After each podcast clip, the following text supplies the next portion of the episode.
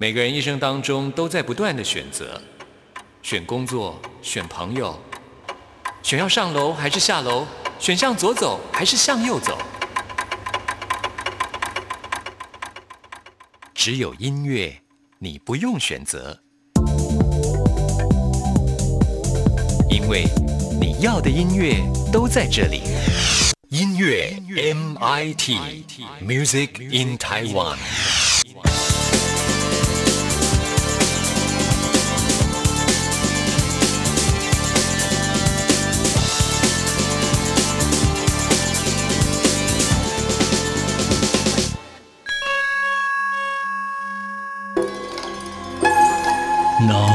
听得懂弦外之音，才是高人呐啊！哈哈哈哈哈哈！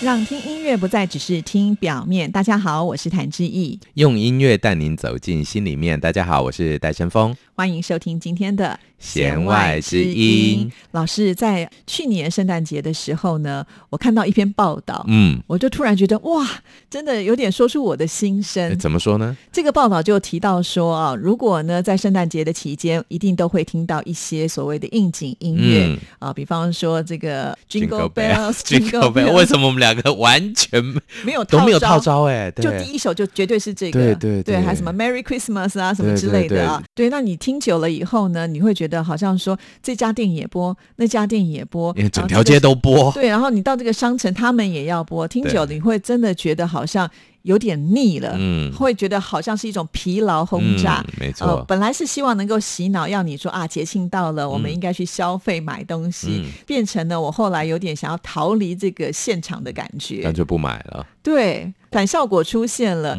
这跟我们的大脑跟心理有关联吗？嗯，这当然会有一些呃，我觉得蛮有趣的一些部分啊，就像刚刚志颖您提到的这些，我们叫做节庆音乐啊。那在节庆音乐里面来讲呢，特别容易让人家。呃算是印象深刻的节庆啊，大概就圣诞节，那以及我们这个华人这个部分东方文化过的这个春节啦啊，对我们来讲比较熟悉的一些被赋予音乐上面的这样的一个。算是一个节庆活动。那如果就圣诞节来讲呢，虽然是西方传过来的音乐，但是圣诞节它，我觉得它整体上是一个 package，是一个包装啊、它应该这个包装呢，大概就从十二月二十四号晚上这个圣诞大餐开始包装。然后圣诞大餐没钱的话呢，你至少要有一个圣诞蛋糕这样的包装。没有蛋糕呢，好歹要有一根棒棒糖这样的一个包装哦。包装之后呢，进到圣诞节的当天，其实呢，我们绝大部分的，尤其在台湾这个基督教或天主教的教友们，其实人数还是相对占少数的情况之下，绝大多数的台湾朋友们呢，其实过圣诞节的意义，就像刚刚自己您提到的购物啦、享受啦、家人团聚啦等等这样的一个感觉哦。那但是呢，呃，我们却很顺畅的接受了这样的一个文化，其实背后有一个背景哦，大家就说这个节庆的气氛非常的欢乐，非常的温暖之外呢，其实换个逻辑来讲。刚开始在接触到这些节庆音乐的时候，其实还蛮有趣的，蛮开心的。但是好像总会觉得，嗯，它带起了另外一种的感觉，闷闷的，或者是腻腻的，或者是烦烦的啊。这种感觉呢，其实，在心理学里面来讲，它就一个由适应所产生的一种对于他的一个不耐烦的现象。对，所以我看到这篇报道的时候，他的结论是说，洗脑的节庆歌曲对心理是有害的。天哪，我们不都觉得听音乐是一件很欢乐的事情？嗯更何况这是搭配节庆的音乐，对早就是设计过的。可是为什么在这个时候不断的洗脑，反而会对我们的心理呢产生了一些影响？嗯，我觉得大概从几个层面来去分析。第一个，我们先讲的是圣诞音乐哦，因为圣诞音乐呢，大多都会是从宗教的角度出发的一些议题啊、所以在宗教这个部分呢，当然会宣扬宗教的良善面啊、宣扬宗教的一些让人家觉得耶稣将要诞生的一个希望的感受。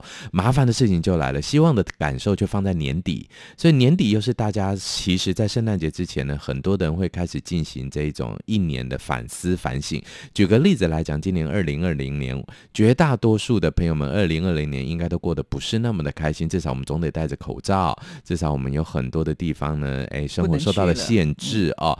那这样子的话呢，其实当我们在回顾二零二零这么的让人不开心，但是就像我圣诞夜呢，其实学生请我吃饭，那在五星级饭店吃哦，哇，张灯结彩喜洋洋啊，对，那整个的感受就会让你觉得。好像跟现实脱节了，所以呢，其实这就是第一个部分，也就是呢，这些节庆音乐它背后所包含的歌词的宗教上面的非常柔美的、非常良善的、非常光明的歌词意义呢，可能跟现实生活状况的自己是脱节的。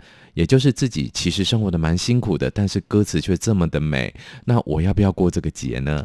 啊的这一种落差感，这是第一个我们会感受到的啊。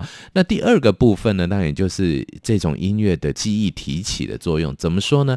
我们都知道，听到尤其在台湾这种春节的音乐来讲，通常这种迎春音乐第一句大概咚咚咚咚响了，就变啦变啦哔哩吧啦哔哩吧啦的鞭炮声了啊。那这些声音的出现呢，在一个我们叫做呃庙会场合。啦，或节庆场合的时候，的确有非常好的一个情绪的带领作用哦。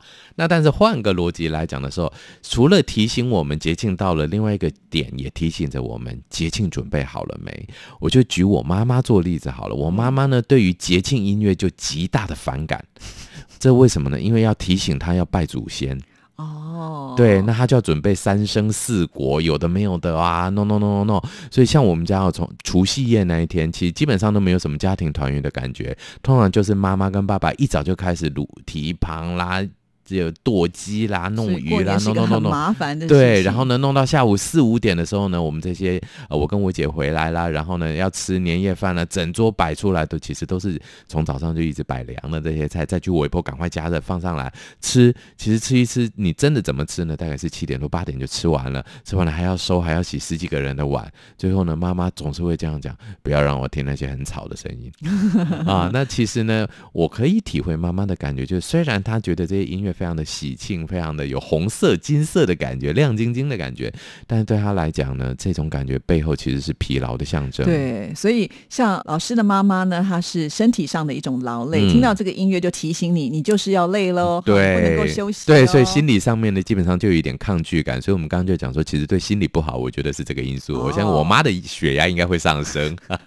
对，其实我相信这个因素还真的是蛮多的。那怎么办呢？我们就换些音乐来听啊。所以志毅呢决定。在今天的节目里，为听众朋友挑选，就是还蛮适合在这个节庆里面听的一些欢乐的歌啊。可是呢，不会让你觉得有咚咚咚咚锵的那种负担，不会让你耳朵出油的。对，好，那个真的是有点可怕。其实包括我自己也是，我做音乐这么多年的节目哈，其实每次越到这个节日的时候，我越反其道而行，就很不喜欢播那些音乐，因为我自己本身呢在开车，听到别人也都在播这些音乐，我就不想跟人家一样。嗯，对，所以其实志毅的节目真的要推荐我们听众朋友，在这个过年过节的时候，像清流一般的这样的一个不一样的声音，我觉得这种调剂反而是最重要的哦。对啊，而且我今天选的 range 非常非常的大，嗯有古典音乐，有流行歌曲，有演奏类的，有跨界类的。其实就只是引导听众朋友就去可以做自己的选择，嗯，不一定呢就是要照着这个市场走，你要找出自己个人的味道跟风格。对，没有错呢。其实最主要就是说，我们音乐还是有自己的选择性啊。对啊，像我今天要来推荐的第一首歌曲就叫做《Good Time》，哇，这个名称就知道是美好时光。没有对，其实过年真的应该是美好的时光哈，很多。多人就在等这个时候呢，放假可以跟亲人团聚。那这首歌曲呢，算是一种组合的歌曲了，因为是一个美国的电子音乐工程的团体，叫做猫头鹰之城，然后跟加拿大的歌手卡利雷合作的一首歌。那整首曲子我觉得听起来它就是非常的轻快，很舒服。其实歌词很简单，就是告诉你啊，这个美好的时光就要来了，我们就要把握这个时光了，好好去享受啊，就这么的简单。是，但是它的旋律呢很清新，让你听了以后呢，你就觉得哇，我的这个人生呢。就充满了这个美丽的泡泡。对，我觉得这样的一个歌曲呢，真的我们在听的过程中间呢，我给我的感觉反而就是说少了那一种真正很重口味的那一种年节颜色，反而像粉彩一样。其实这种感觉呢，轻飘飘的，很舒服的哦。对啊，我觉得不只是在你过年，比方说你想要出去玩啊，在路上开车的时候，要调节一下你自己的心情，都是非常的适合。一起来欣赏《Good Time》。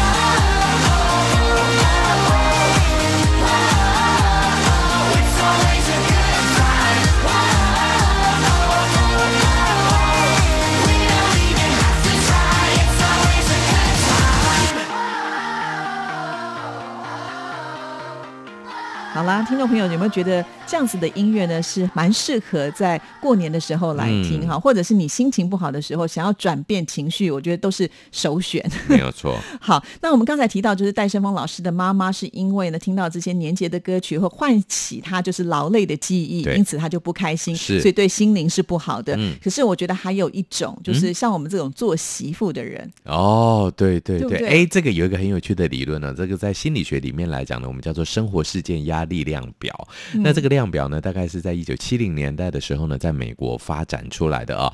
那这个量表很有趣，怎么说呢？它列出人生会遇到的一些大事、小事、中事，就各种事情呢，它把它列了一张表。然后呢，其中以某一件事情作为压力比较值，然后让你来去评估啊。那它的这个压力比较值是五十分。这么多的这些生命事件中呢，这个心理学家定义了这件事情叫做五十分。这件事情叫什么呢？结婚。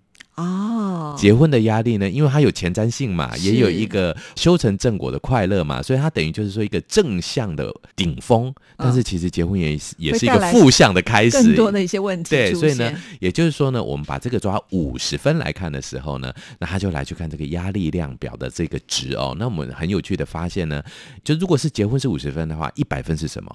那其实一百分呢是丧偶。那在我们犯罪防治相关有关联性的部分呢，就是入监服刑。入监服刑的这样的一个压力呢，对于美国当时的研究的当事人大概是六十三分。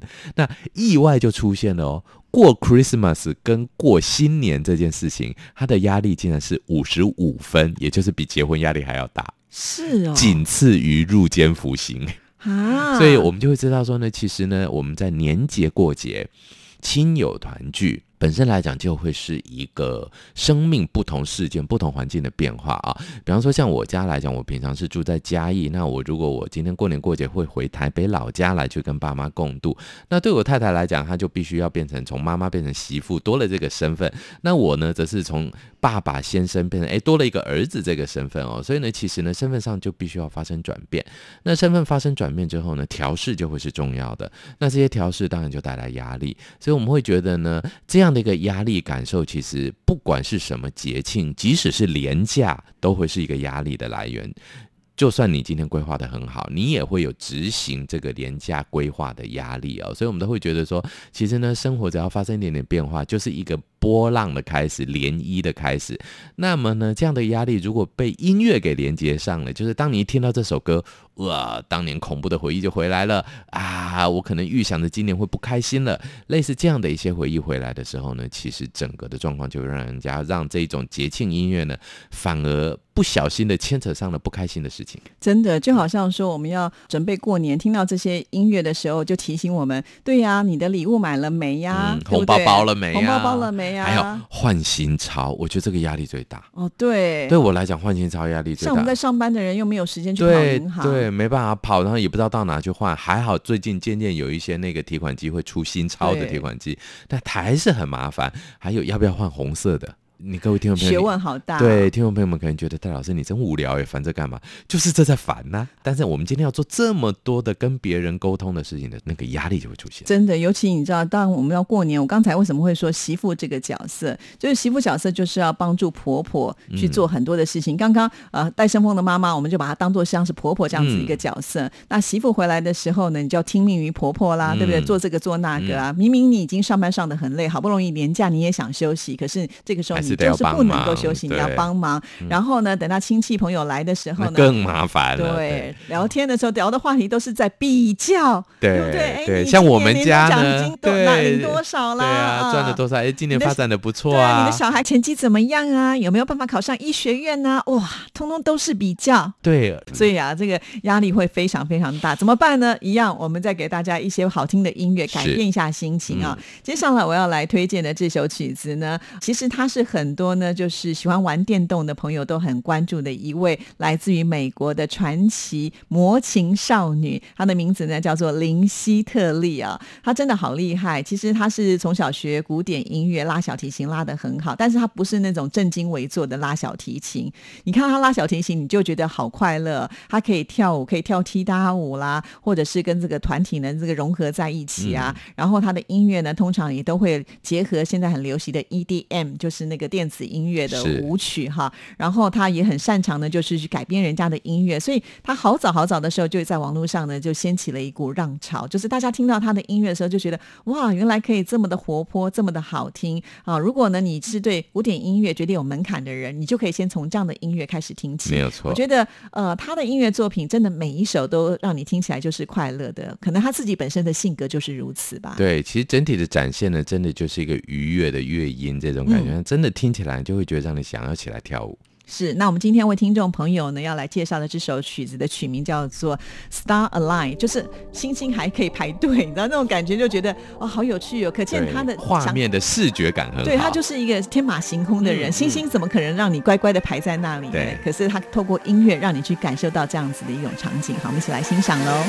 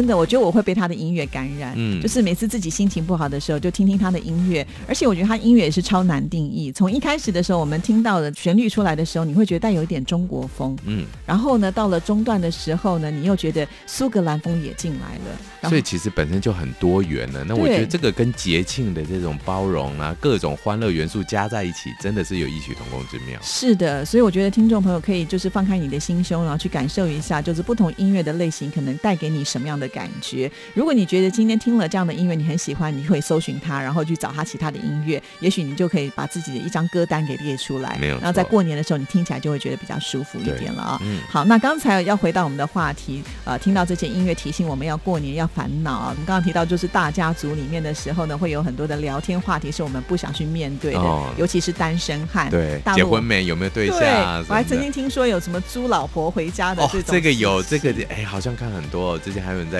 在那个。公园贴出告示说我要几个，然后陪我几天，什么什么。对，居然有这种生意可以做成啊，就可见这个压力大到干脆呢，我花钱了事。嗯，我们知道呢，其实，在大陆有很多在这个人口政策的一个规范之下呢，的确很多人呢是没有兄弟姐妹这样的一个独生子女的状态哦。那这种独生子女当然呢就集我们不能叫做三千宠爱啦。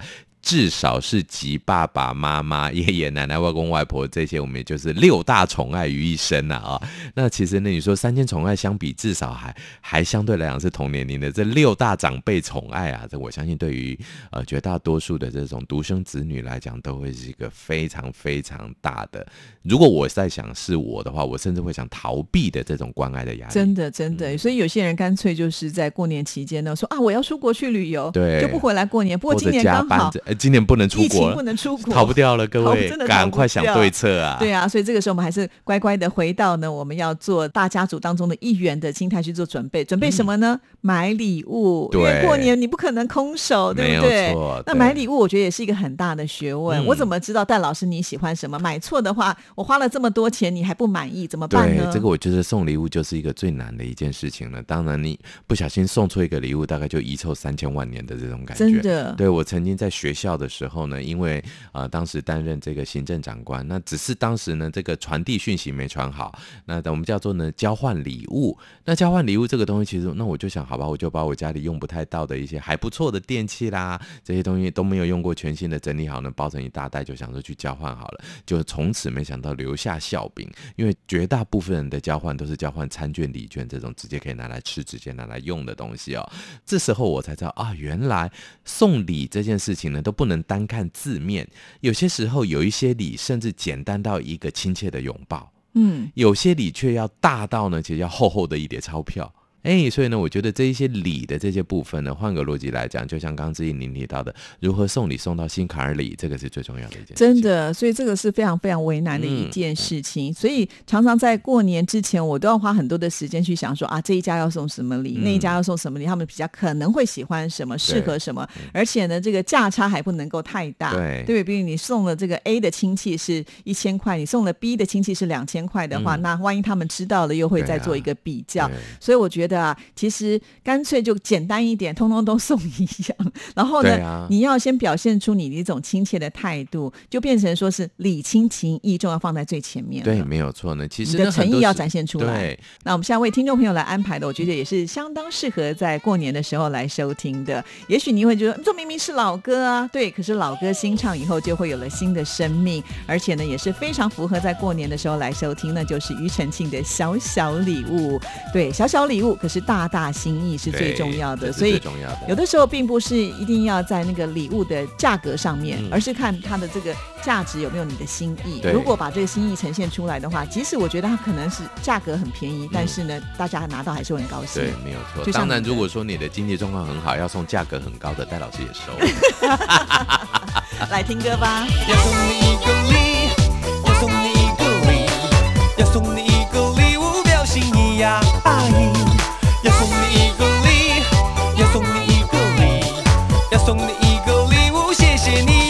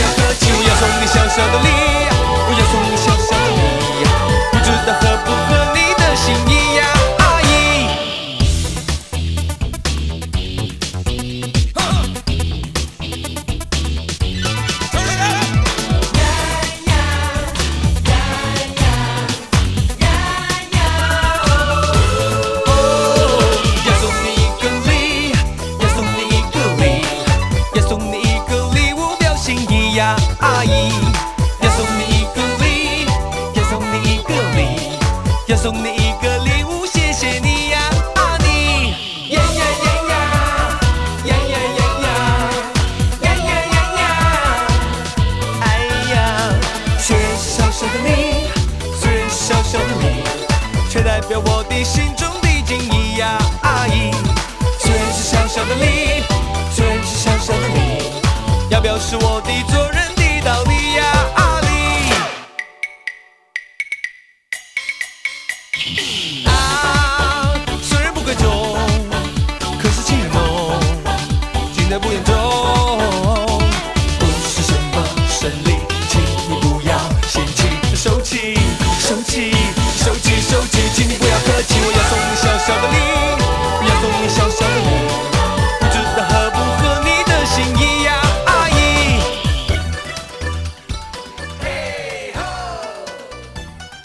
这里是中央广播电台台湾之音，听众朋友现在收听的节目是《弦外之音》，我是志毅，我是戴森峰。在我们今天呢，跟听众朋友来讨论的主题啊，非常的有意思啊，就是年节的音乐听多对心理是会受到影响的。对，原来还真的不能多听哎哈。所以我们这样分析了这么久呢，听众朋友们可能越来越心有戚戚焉了。真的。好，那我们刚才提到的就是呃送礼啦，或者是这个心里面的一种劳累，还有一种我觉得更惨的，就是尤其像今年呢，这个新冠疫情的关系，所以很多人可能没有工作了啊。可是你回家过年的时候呢，你能够两手空空。吗？你要不要包红包？或者是当你面对了亲朋好友在问的时候，你现在在哪里高就？你怎么开口？是，所以那个压力真的是大到了一个极致。对，所以呢，其实，在过年的时候，因为这种亲戚以及这个相对来讲不是那么熟悉的朋友们，大概或多或少都是会出现了。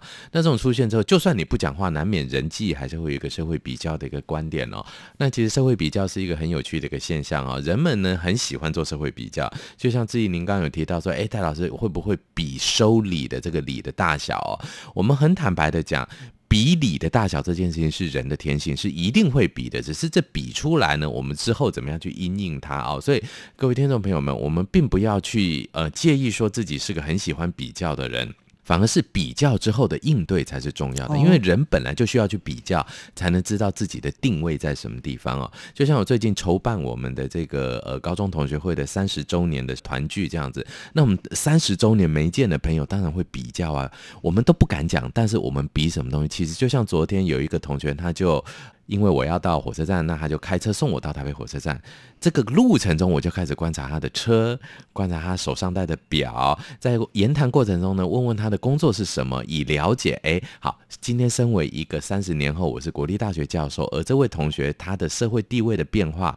哎，这才能知道我们在这个三十周年同学会中的定位在哪里。嗯，所以呢，我觉得社会比较呢，它是一个人天生因为团体生活习惯所必须维持的一个天性。也就是说呢，我们才能知道自己能贡献什么，自己能提供什么。但是比较出来之后，我们会不会产生妒忌的感觉？是啊，那怎么办呢？对，这个既然避免不了比较的话，那我们要用什么样的心态，至少让自己能够平衡？假设他的车、他的表都比我好，嗯，那我怎么自处呢？对，那这时候只能说。呃，我有寒暑假，但是你有金钟奖，对我还有金钟奖，还可以拿主持棒。对，其实呢，参加同学会让我最感动的一件事情就是呢，我还有头发。哦，这个是最重要的，这个是男人的生命线呐。哦，原来如此，男生看重的是这个。对，而且我还可以分边，还可以涂发胶，这是基本上呢，在我们参加的四五百位同学里面，大概仅存四十到五十位的人能拥有的殊荣了。哇，对，真的是殊荣。对，没有错，而且我还可以穿得下三十二腰以下的裤子。对，这大概是全场只剩下三个人的殊荣。你又赢了。对，你看多爱比呀，对不对？连这个也能比，我真没有想到男生会这么注。超级的比对，然后拜托，为了要主持这个同学会，我已经敷脸不知道敷多久了。这个真的，我们自己找个机会应该要来直播一下，给我们的听众朋友看看戴老师敷脸的成果。哇，所以真的颠覆了我的想象，以为觉得男生可能就是比比自己可能在工作上的成就啦，我真的没有想到连身材啦、外形、头发都要比进去，甚至还比什么？还比老婆的年龄呢？啊，对，我们现在还颁了一个特殊的一个创意奖项，这个创意奖项叫做“老牛吃嫩草奖”，就是要颁发那个丈夫，就是我们这一届是我们这一届就四十九岁，四十八、四十九嘛啊，太太最年轻的到底是几岁？结果是几岁？呃，目前记录上，呃，我已经被打破了，我太太小我九岁啊，原来一直我是记录保持人，啊，现在有一个小十七岁的。哦，对，十七岁的意思就是他，我们这位丈夫呢，高中毕业的时候呢，太太才出生。哇，那个差距真的是挺大，还现在社会还有这样子，都还蛮意外的。对啊，十七岁啊，所以这个也是让人家很意外。那另外有一个更意外的事情是，我们的同班同学跟我今年同年的，也就是四十八、四十九的，他的孙子已经三岁了。哇，孙子已经三岁了，我们还有很多同学没结婚，对，所以其实就会发现呢，同学会有很多可以比，很多可以来做一些这种我们叫做呃自己的定位的了解了。我们先不要讲说比较，所以呢，我相信呢，在这个春节或者是一个大家集会的这样的一个呃重大的时刻的时候呢，是会比较是免不了的，但是比较出来之后呢，端看你怎么解释。那换个逻辑来讲，像我们教授呢，可能薪资的确对于一般的受薪阶级来讲，觉得还不错。但是跟我身边的这一些高中很杰出的同学相比呢，其实他们都会觉得啊。你今天去当口译，一个小时只能赚三千，这样你也要赚啊？他讲哇塞，一个小时三千，对很多人来讲已经很不可思议了，好伤人的话。对，那所以其实就就不一样，因为他可能一个小时有十几二十万啊，对不对啊？但是他我的同学基本上也讲的很好哦。不过你真的这个日文口译啊，台湾能做到的还真是没几个啊。哦，好，哎，那也就是彼此对于彼此专业的认同，我觉得这个部分就很重要的是，呃，我们今天呢。真心的、完整的、热情的付出自己的才艺跟才能呢，其实这个部分就会是一个很大的报酬来源。是，所以我觉得可能会面临像这样子被人家拿来做比较，或者是你不想开口的时候，其实心里先做好了一个调试。对，就是你就知道人家可能会先出什么招，对，才不至于说到了当下的时候，你会觉得啊怎么办？好像这想要落荒而逃这种。对，另外呢，这两个我觉得这种阴影是很重要的。第一个就是不用逃避，我觉得逃避呢避。开社会比较不会带来更大的开心，反而会让你陷入更深的落寞，因为你连比较都不去比。那感觉起来其实会是个落寞的开始啊。那第二件事情呢，除了不要逃避之外，第二件事情就是不要先入为主的觉得所有的社会比较呢都是攻击性的社会比较。有很多的社会比较，其实他们背后是包藏着的哈，它这个带着的是一个关怀的温暖。我们其实不太需要用太刺猬的心态去想这些东西。是，所以我觉得接下来应该播一个正面的歌曲，让大家改变一下心情，就是每一个人都对自己有信心。没错，接下来的这首。曲子呢，就叫做《拉德斯基进行曲》。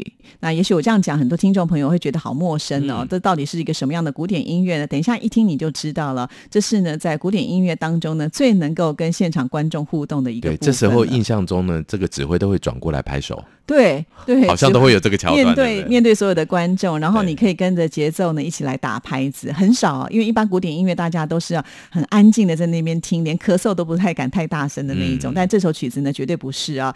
其实它真的有一种幽默风趣的感觉。那这首曲子是奥地利的作曲家老约翰斯特劳斯他的作品啊啊。其实他一开始的时候就是为了要赞颂，就是我们刚才提到的这个曲名啊，拉德斯金将军对于国家的贡献，所以是要献给他的曲子。那一般来讲呢，我们会觉得好像进行曲啦，或者是会比较有点点呃比较矮板一点。但这首曲子，我觉得带的是幽默风趣的的气氛，而且呢，一听就是很正面能量的歌曲，所以就送给大家。如果会在过年的时间面对到任何的难关，就要像戴老师说的，就是勇敢的去面对吧。反正呢，总是会过去的。对呀，听了这首歌曲带给你力量，一起来欣赏喽。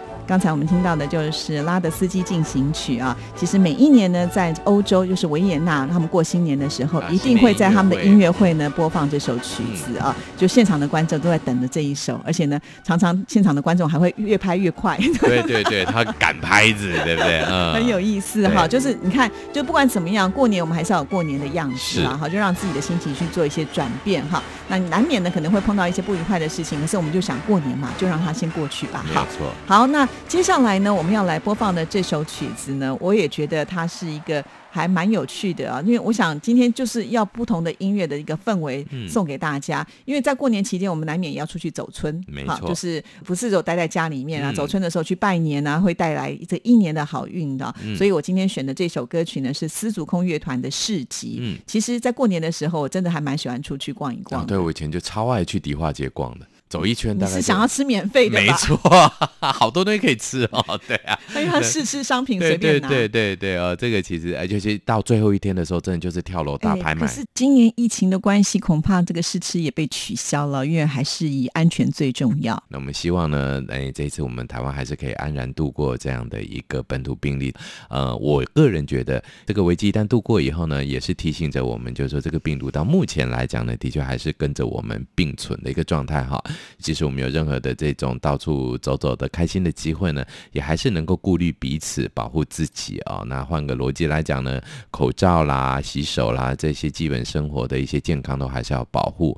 那其实从今年的这个疫情开始之后，像我个人是从来没有戴口罩习惯的人哦，在这之前，那养成戴口罩习惯以后呢，我觉得今年我最大最大的一个收获就是我真的没感冒过哦。对，因为口罩不离身嘛，所以其实呢，其呃不只是新冠肺炎没有到我身上，一般的这种口沫传染型的、飞沫传染型的这种呃呼吸道疾病呢，我也都没有染上过。